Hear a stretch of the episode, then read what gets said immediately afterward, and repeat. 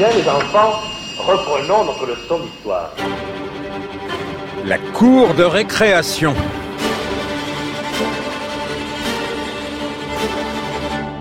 Vous allez euh, sur, ce, sur ce dessin schématiser, dessiner votre cours de récréation que vous avez aujourd'hui en y mettant des espaces, des espaces que vous, euh, que vous repérez. Et je vais vous demander euh, sur ce plan de, de vous mettre dans cette cour de récréation, vous positionner là où vous êtes le plus souvent. Et avec qui vous êtes? Si vous êtes avec des filles, une fille, deux filles, trois filles, un garçon. Chut hein, Vous essayez de m'expliquer ça dans la, dans la. Si on vous demandait de dessiner une carte mentale de la cour de récré, vous figureriez sans doute un lieu clos de murs, un préau, des toilettes, très importantes les toilettes, et bien sûr des arbres, sans doute des marronniers. En somme, un espace qui vous, qui nous paraît encore familier, même si nous ne l'avons pas connu, peuplé de souvenirs refabriqués par les quelques 50 films français qui en traitent. Mais la cour, elle est habitée par des enfants d'aujourd'hui.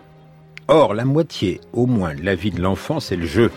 Son travail, son métier, c'est le jeu. L'emploi du temps scolaire contrariant cette disposition naturelle, la récréation lui permet de la retrouver et il s'en donne à cœur et à corps joie. Le personnel éducatif qui a toujours été tenté de considérer la récréation comme un répit dans son difficile travail est bien obligé de la surveiller tant elle est imprévisible. Et chez les parents, elle suscite carrément l'inquiétude. Dans la cour, les enfants doivent trouver leur place eux-mêmes, sans protection, et cette place n'est jamais garantie. Sans parler des dangers physiques. Le Parisien citait récemment ce courrier de mère d'élève. Mon fils s'est écorché le genou. Vous n'avez jamais songé à mettre de la moquette partout? Et non. La cour fut souvent faite de sable, comme l'arène, ou d'herbe, comme les terrains vagues, et maintenant de bitume, comme la rue. La ville de Paris a bien inventé un service dit de résilience territoriale qui met au point des prototypes de cours oasis. On parle aussi d'un code de la cour. On peut rêver parce que lorsque les enfants vont dans la cour, ils découvrent la force des sentiments, les risques de la servitude et aussi les possibilités d'établir de l'égalité. C'est ainsi. La marche de l'histoire. Jean Lebrun sur France Inter.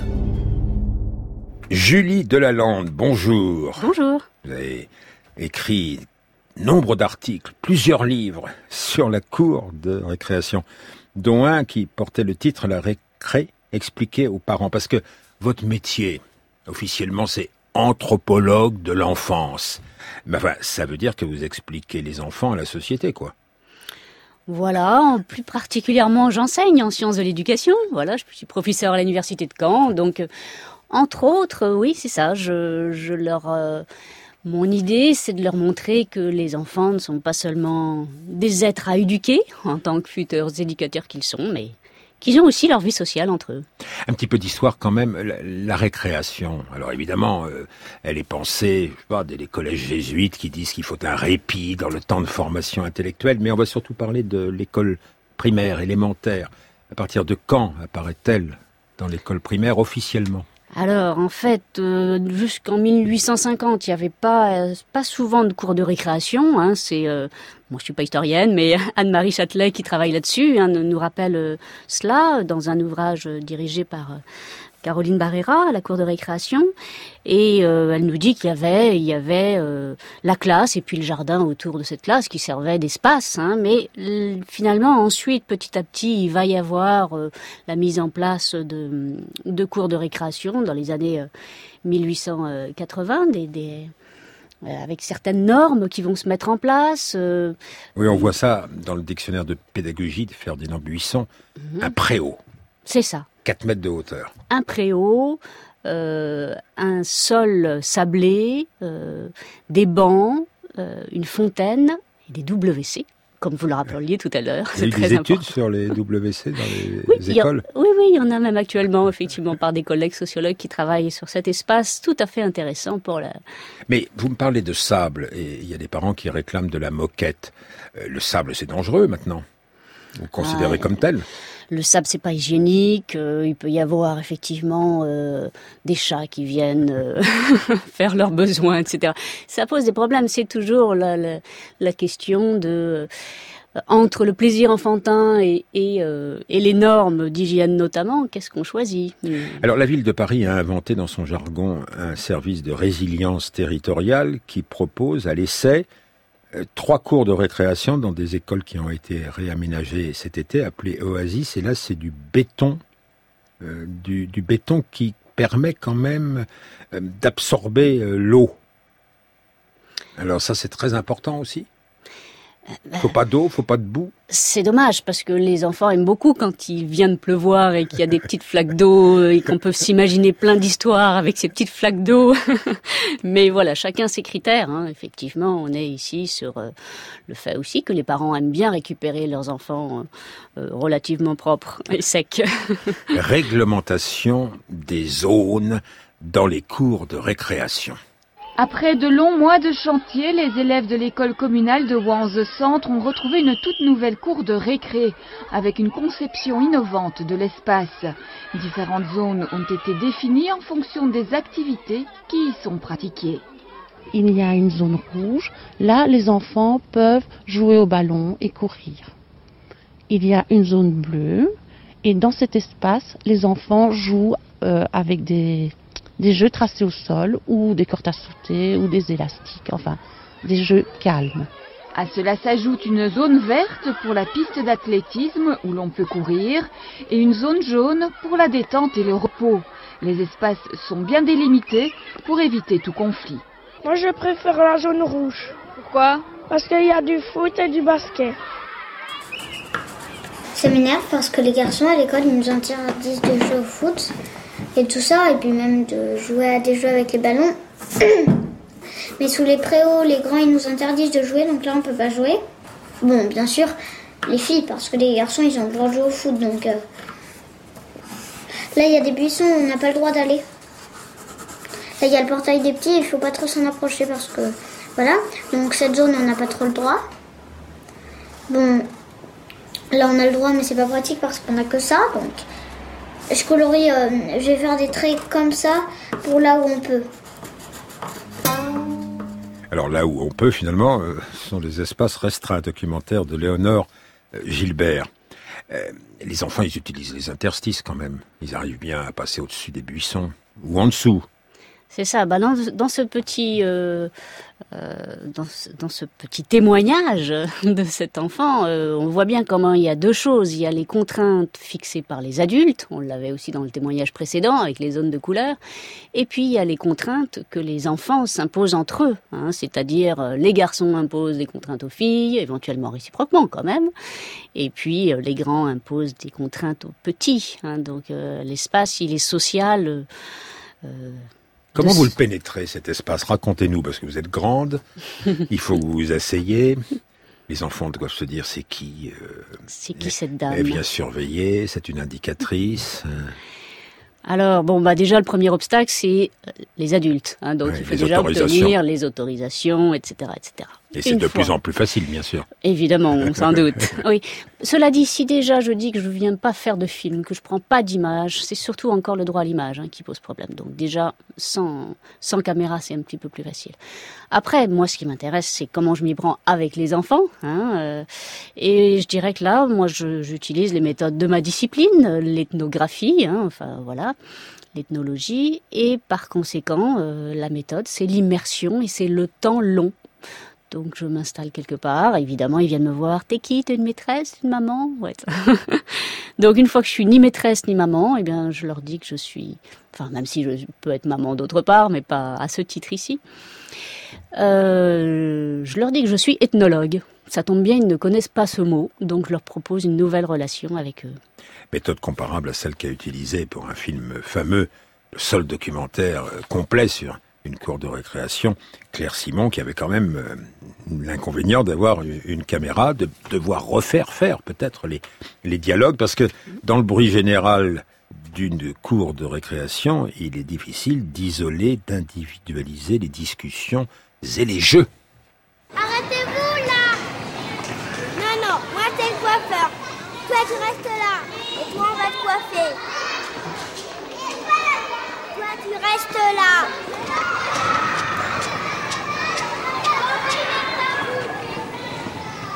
Alors, Attends, pousse-toi. Toi, tu vas là-bas. Tu te mets là. Moi, je reste là. Voilà, tu t'assieds. Là. Parce que moi, je suis un coiffeur et je suis un papa. À vous, à toi, à toi et à toi. Vous êtes en prison Vous êtes en prison Non, non, t'es le coiffeur, tu vas à côté de cigare. T'es en prison, toi Mais t'arrêtes Alors, toi Toi Arrête, arrête. Arrête prison Arrête, papa J'aime pas plus sortir J'aime pas plus sortir, les gars J'aime pas plus sortir Vite, vite Sortons-nous de là C'est moi qui vais vous sortir de là Vous êtes en prison Vous êtes en prison D'où apparaît dans ce jeu avec des enfants de 4 ans, 4 ans et demi, un peut-être plus grand qui est le leader, qui a le chef, il y a le prisonnier, il y a le libérateur, tu tu. tu- Oui, bah, j'ai eu la chance en plus de rencontrer Claire Simon. On avait euh, euh, donc je l'avais interviewée et on avait comparé finalement euh, pour un article qu'on avait publié ensemble dans la revue de mon laboratoire, les sciences de l'éducation pour l'ère nouvelle. Alors ça, Euh, vous arrivez à placer tous vos titres, c'est formidable. ah, Continuez. Ah, vous voyez, Oui, oui, quand même. Je fais honneur aussi à ma revue. Et ah oui, je- tous, les, tous les interstices, vous les utilisez. Exactement. Alors donc, Et donc, euh, je l'avais rencontré et on avait euh, voilà comparé nos manières d'approcher de, et de, de nous représenter les enfants. hein. Donc, c'est vrai que ce qui l'intéressait, c'était vraiment de montrer comment on avait un, un- la cour était pour elle comme un théâtre, une, euh, hein, avec euh, une mise en scène par les enfants, etc. Et de mon côté, c'est vrai que à travers cette scène que vous venez de nous faire écouter, hein, on, entend vraiment la force des jeux de fiction euh, chez les chez les enfants qui, quand ils sont dans leur jeu, ils, y sont absolument. alors ils imaginent mille jeux, ils passent de l'un à l'autre. Et ce qui est très intéressant dans vos études, c'est de voir la pérennité du patrimoine enfantin. Oui, c'est vrai qu'il y a beaucoup de choses qui changent, mais il y a aussi énormément de choses qui qui perdurent et c'est Mais étonnant. comment? Eh comment Mais grâce à cette culture enfantine qui se transmet de génération à génération, entre générations. Finalement, on parle beau- beaucoup de culture des, des- des adultes, de culture, etc., de tel ou tel pays, région, etc. Mais on a aussi des cultures d'âge. hein, et donc, cette idée de culture enfantine, c'est justement euh, le fait qu'on va, euh, entre enfants, se transmettre Par Eh l'imitation par l'imitation, euh, oui, par les faits, par le jeu commun, par l'observation. Les petits observent les grands dans la cour d'école maternelle, dans la cour d'école élémentaire, et ils regardent comment est-ce que euh, on fait du sable doux ou d'autres choses euh, passionnantes. Oui, mais le sable doux, c'est bon pour les billes. Mais les billes, ça se transmet?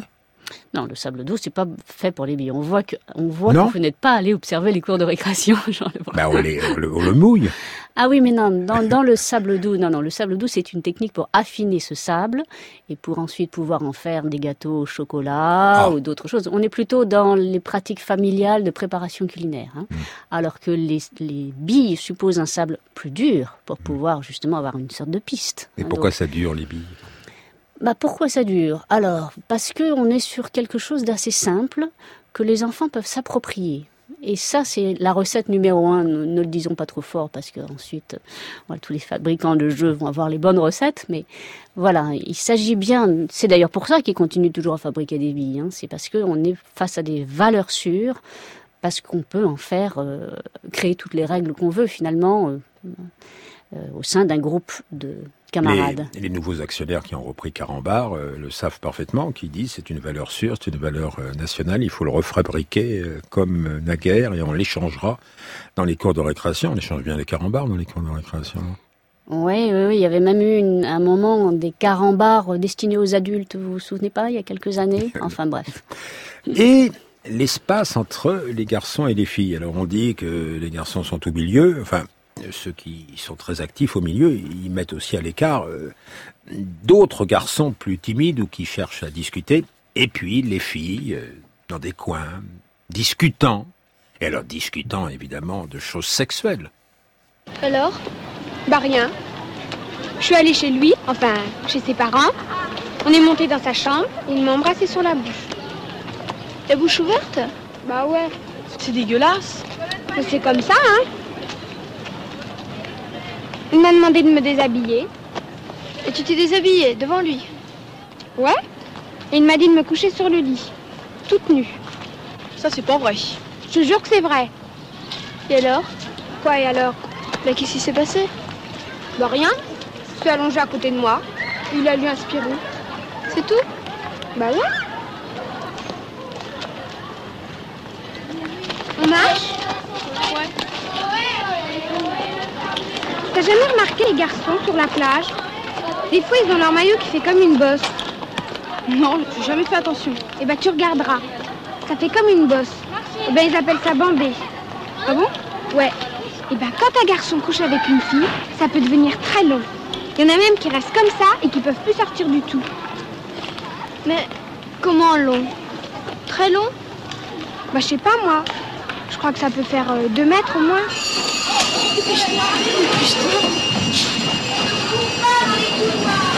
Alors Audrey Ripouille, notre réalisatrice, me dit on voit bien que tu vas pas dans les cours de récréation, c'est des plus grandes là. Oui, c'est extrait de Diabolomante. Mais Diabolomante, c'est un très vieux film, ça a dû évoluer euh, aussi euh, dans euh, les classes du, du primaire. On pourrait entendre ça? Oh, peut-être pas exactement comme ça, hein, le vocabulaire a changé, etc. Mais je dirais que l'attrait euh, pour le sexe opposé, les questions qu'on se pose à ce propos, euh, etc.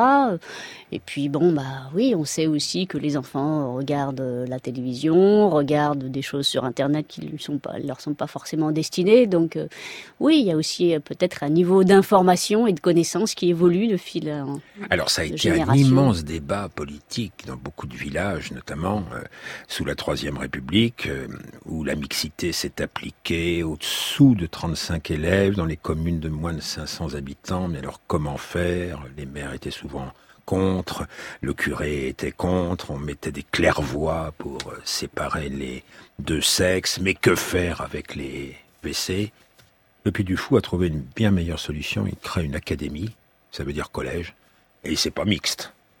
Où on en est d'ailleurs du, de la mixité dans les cours de récréation Est-ce que de nouveau ça fait difficulté?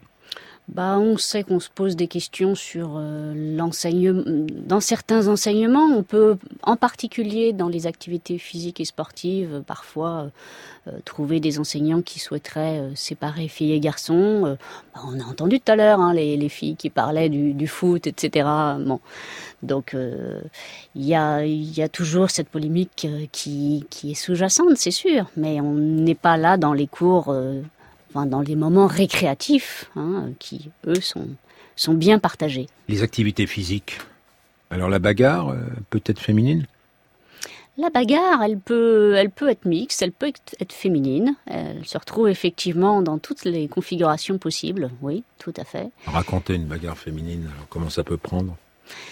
Alors c'est vrai qu'on est un peu dans les stéréotypes, mais mal- malheureusement ça correspond à la réalité, c'est-à-dire qu'on a euh, du côté des filles euh, euh, quelque chose qui est souvent un peu plus verbal, c'est-à-dire une bagarre de, de mots, hein, même s'il peut y avoir aussi une bagarre physique, alors que jouer à la bagarre euh, et se bagarrer côté garçon, là on est bien dans le physique, hein, donc. euh, euh, J'allais dire, oui, c'est un peu la sté- euh, les, les stéréotypes des filles qui, qui papotent et qui se tirent les cheveux et qui, voilà, et des garçons euh, qui, eux, sont plus dans le corps à corps.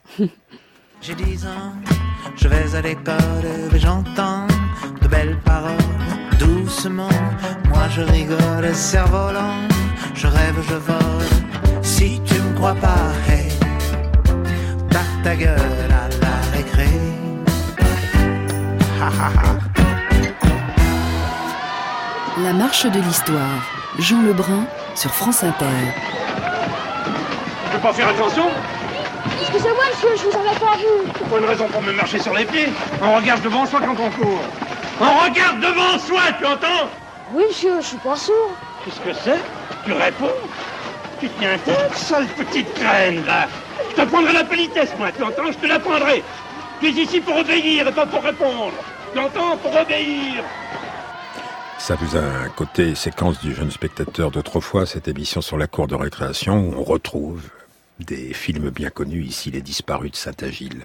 Si vous nous parliez, Julie Delalande, de l'inquiétude des enseignants ou des personnels éducatifs en général devant la cour de récréation, euh, vous dites on forme pas les enseignants à ce sujet. Ben, ils aimeraient bien être en retrait pendant la cour de récréation.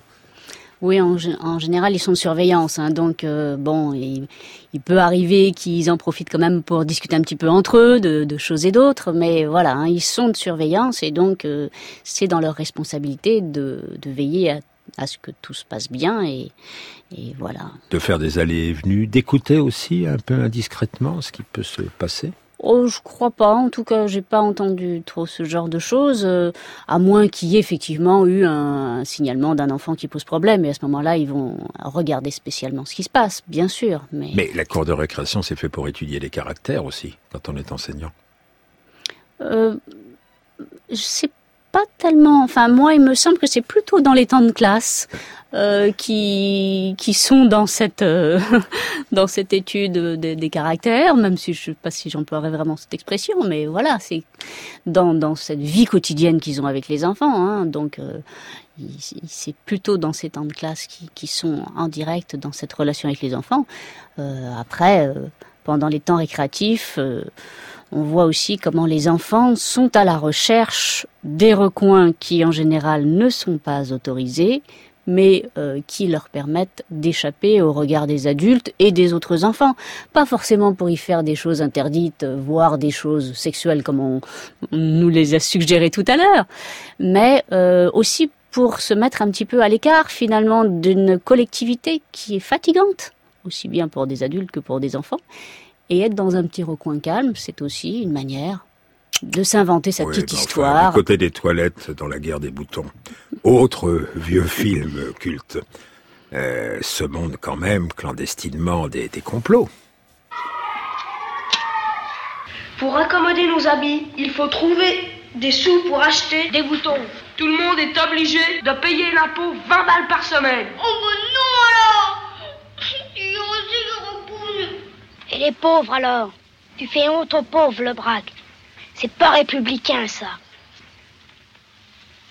Bah, puisqu'il y en a comprendront. Bon, on va voir ça. Ceux qui peuvent payer autour de moi, ceux qui peuvent pas autour de Tigibus. Allez, allez, allez, Et puis d'abord, sortez de là-dedans. Je veux pas que les pauvres s'entassent dans les chiottes puisqu'il n'y a pas de honte. Les pauvres, par là, et les riches, par là.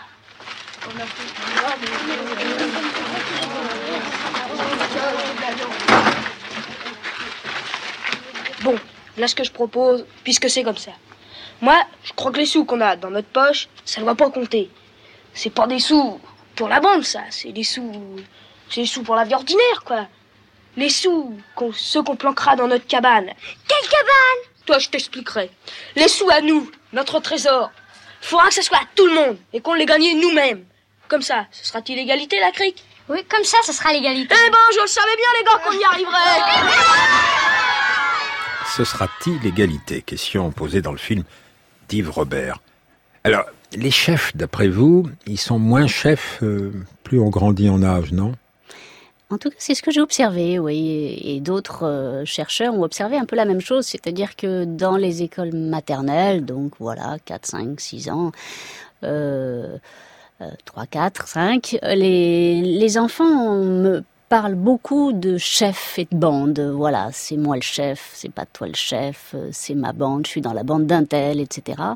Et puis petit à petit, euh, à l'école euh, élémentaire, il, il se lasse un petit peu finalement de ces rapports hiérarchiques assez forts qui leur ont quand même permis justement pendant cette première enfance de de, de s'organiser pour jouer ensemble parce que c'est pas si simple que ça finalement hein, de dire qui est-ce qui joue, à quoi on joue, comment on y joue et comment on amène tel ou tel événement dans ce jeu pour qu'il soit plaisant. Hein, et alors là, le chef dans le film d'Yves Robert, il ne reste chef que parce qu'il introduit de l'égalité. C'est ça. Voilà. Donc euh, là, on a bien euh, notre modèle démocratique de société qui euh, finalement inspire les organisations enfantines. Hein. Les enfants sont pas non plus des extraterrestres, ils se nourrissent de ce qui les entoure. Et donc, petit à petit, comprenant et aspirant peut-être justement à de l'égalité, que qui n'était sûrement pas la règle pour ce qui est de ces enfants de 1912, l'époque du livre de Louis Pergaud, hein, avant ce film. Voilà. Euh, ils aspiraient peut-être justement à l'égalité et ils cherchaient à l'instaurer. C'est embêtant ce que vous dites là, d'un point de vue historique, parce que euh, beaucoup de personnes nous disent la République s'est construite grâce à l'autorité du maître euh, qui diffusait les savoirs. Et vous êtes en train de nous dire qu'en 1912, c'est dans la cour de récréation, dans le désordre de la cour de récréation, dans les complots de la cour de récréation, que se construit l'idée d'égalité. C'est même un petit peu ce que Arnold van Gennep, euh, un folkloriste qui justement parlait de cet ouvrage de Louis Pergaud en disant que c'était un formidable témoignage de cette époque, euh, de, leur époque donc, et qui disait qu'il se demandait si notamment le fait de ne pas euh, dénoncer, de ne pas trahir hein, dénoncer l'autre, euh, ce qu'on observe souvent encore en classe quand le maître demande qui a fait ça, hein, les enfants ne dénoncent pas.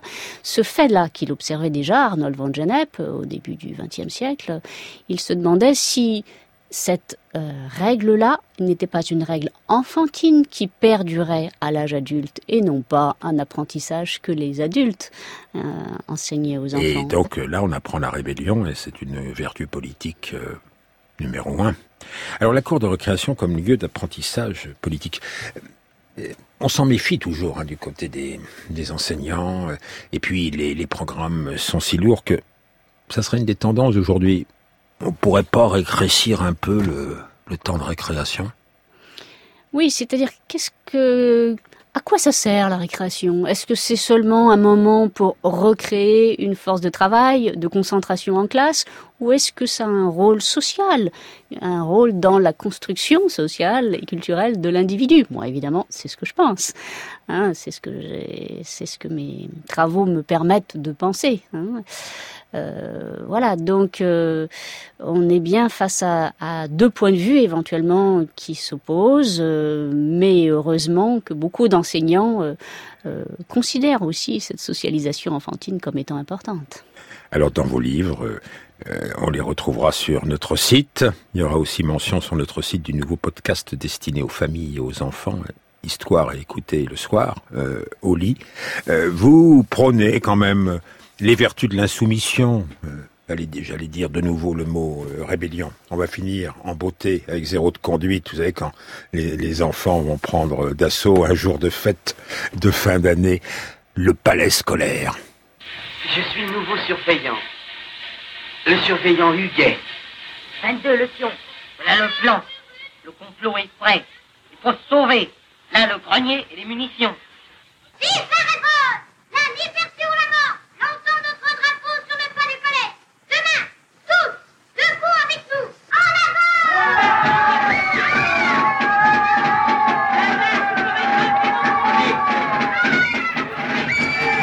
Merci à Julie Delalande, Audrey Ripouille, la réalisation de cette émission. Franck Olivard, dans Olivard il y a Oli.